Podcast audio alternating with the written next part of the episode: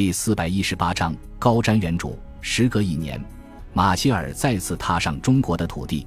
尽管映入眼帘的全部是欢快的笑容，但是他的心情却始终无法轻松起来。日本联合舰队在吉尔伯特群岛的攻击使第五舰队损失惨重，只得暂时终止了在中太平洋的反攻行动。战场的形势再次变得扑朔迷离。本来，美国凭借强大的工业实力。只需要半年的时间就可以使舰队恢复战斗力，但是英国和苏联这两个盟友却无法继续等待下去了，而德国原子弹的威胁也像达摩克里斯之剑，高高的悬挂在同盟国领袖们的头顶上，随时都可能掉下来。告诉孙百里我们的困难，只要中国政府愿意承担更多的责任，就答应他的全部条件。虽然已经远渡重洋。但是罗斯福总统的话语仍然不时在耳边响起。全部条件，马歇尔自言自语道，脸上浮现出一丝苦笑。从孙百里在德里会议上的表现来看，绝对是个难对付的角色。天知道他会提出什么样的条件来。自己只是罗斯福总统的传声筒，可不想被上出卖国家利益的名声，否则国会里的那帮家伙肯定不会放过自己的。参谋长。我们到了，驻华大使轻声提醒沉思中的史迪威，后者急忙整理下军服，然后低头钻出车门。握手之后，马歇尔直截了当的说道：“总统先生，我这次来的唯一目的就是寻求贵国政府的帮助。”接着，他长长的叹了口气：“盟军在太平洋战场上的攻势遇到日军的顽强抵抗，短时间内无法把日军从澳洲大陆和岛屿上驱逐出去。”而德军对莫斯科的进攻又迫在眉睫。罗斯福总统希望中国政府能够在最短的时间内击溃日军，结束太平洋战争，然后再共同对付德国。说完这一切，马歇尔有种如释重负的感觉，接着用开玩笑的语气说道：“罗斯福先生吩咐我可以答应中国政府的任何条件，所以总统先生尽管开口就可以了。”孙百里微微一笑，缓缓说道。如果想在最短的时间内击败日本，盟军的战略必须做出非常重大的改变才可以。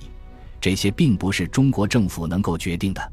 然后用轻松的语气说道：“其实，在一年之内击败日本并不是很难的事情。”马歇尔眉头往上一挑，轻声问道：“总统先生，能不能详细说明一下？”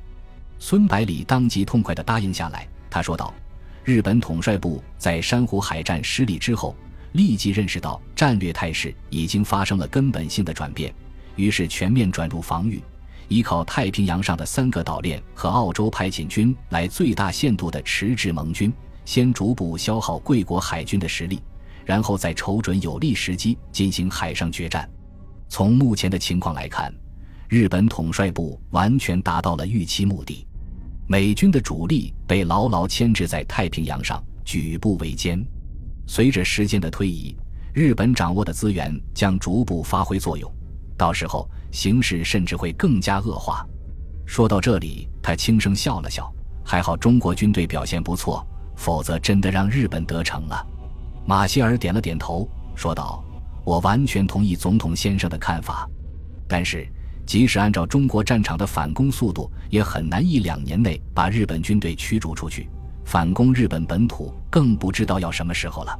孙百里淡然一笑，说道：“盟军进展之所以缓慢，关键不是日军如何顽强，而是因为战略方向有问题。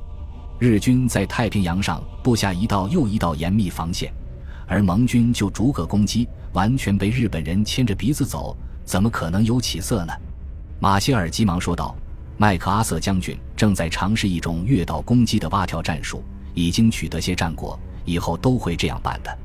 孙百里摇了摇头，说道：“参谋长先生，在我看来，蛙跳战术与逐个攻击只是五十步与一百步的区别，本质是相同的，对日军并没有太大的威胁。”然后沉声说道：“最直接、最有效的方式就是直捣黄龙，攻击日本本土。”马歇尔大吃一惊，反问道：“那太平洋岛屿和澳大利亚的日本军队怎么办？”孙百里耐心解释道：“其实我们完全可以不理会广袤的澳大利亚和岛屿众多的南太平洋，让日军在那里晒太阳就可以了。我们只要在日本本土登陆，这些日军和联合舰队肯定会奋不顾身地往回撤，比用军队驱逐他们快得多。南太平洋不是中国东北，短短两年时间，日本根本没有办法建立工业体系，支撑不了军队的持续消耗，本土备战，他们就变成了无源之水，只有等死了。马歇尔追问道：“具体如何实施呢？”孙百里用手往地图上一指，说道：“第一步，空军掩护我强大的陆军登陆台湾，在台湾军团的配合下重新控制台湾。接着把大量的战斗机和远程轰炸机部署在这里，对日军海上生命线进行持续不断的轰炸，勒紧大日本帝国的脖子。第二步，在中原地区建立远程轰炸机的前进基地。”对日本本土进行战略轰炸，最大限度摧毁其工业生产能力。第三步，中美联军将日本印度派遣军从印度和缅甸彻底驱逐出去，全面恢复滇缅公路。美军派出地面部队进入中国进行协同作战。第四步，中美联军直接从台湾出发，在日本本土登陆，一劳永逸地解决日本。马歇尔不解地问道。日本联合舰队又夺回了太平洋的主动权，我们怎么可能在他的威胁下实施规模庞大的登陆计划呢？孙百里回答道：“只要我们对日本本土和海上运输线展开猛烈空袭，日本联合舰队肯定会倾巢而出，来消除这心腹之患。到时候，我们就用岸基战斗轰炸机来对付联合舰队，等到其实力被严重削弱之后。”美军舰队再从印度洋东下抵达台湾，进行登陆前的准备工作。马歇尔眼睛一亮，说道：“是啊，我们没有必要用海军来对付联合舰队。以陆军航空兵的强大实力，即使联合舰队的规模再大上三倍，也不是对手。”孙百里接着说道：“在这个计划当中，需要美国政府至少提供二十个陆战师、两百架远程重型轰炸机。”五百架最新型的战斗机和庞大的舰艇编队，以及数十万吨作战物资，这也是我的全部要求。马歇尔问道：“反攻的具体时间和步骤，什么时候能够完全确定？”孙百里当即回答道：“收复台湾的战斗将在十天之内打响，剩下的事情就看美国政府的了。”马歇尔想了想，说道：“我马上通过大使馆向罗斯福先生报告这份计划。”明天这个时候就可以给出明确的答复。我个人认为这没有太大的问题。孙百里笑了笑，说道：“还是会有些问题的。以目前英国驻印军的实力，击败日本印度派遣军还勉勉强强。要想把他们全部驱逐出去或者歼灭的话，就必须投入更多的兵力。但是英国现在没有输送能力。”马歇尔马上明白了孙百里的意思，他说道。中国军队可以进入印度作战，但是担心英国政府不同意，是吗？孙百里点了点头，说道：“丘吉尔对我的印象很差，可能担心中国军队滞留在印度，从而威胁到大英帝国的利益，所以还是要罗斯福总统跟他沟通好。”马歇尔对中英之间的恩恩怨怨了如指掌，当即说道：“这个没有任何问题。现在同盟国的命运已经牢牢地拴在一起。”容不得任何人感情用事，孙百里沉声说道：“中国政府会主动肩负起对盟友的责任，无论付出多么巨大的牺牲，都在所不惜。”马歇尔马上说道：“总统先生，那就请你静候佳音吧。”说罢起身告辞，准备回大使馆。走到门口的时候，马歇尔突然停了下来，回身问道：“总统先生，远程轰炸机和战斗机需要不需要配备美军飞行员？”孙百里脸上露出值得玩味的笑容，轻声回答道：“就看罗斯福总统的意思吧。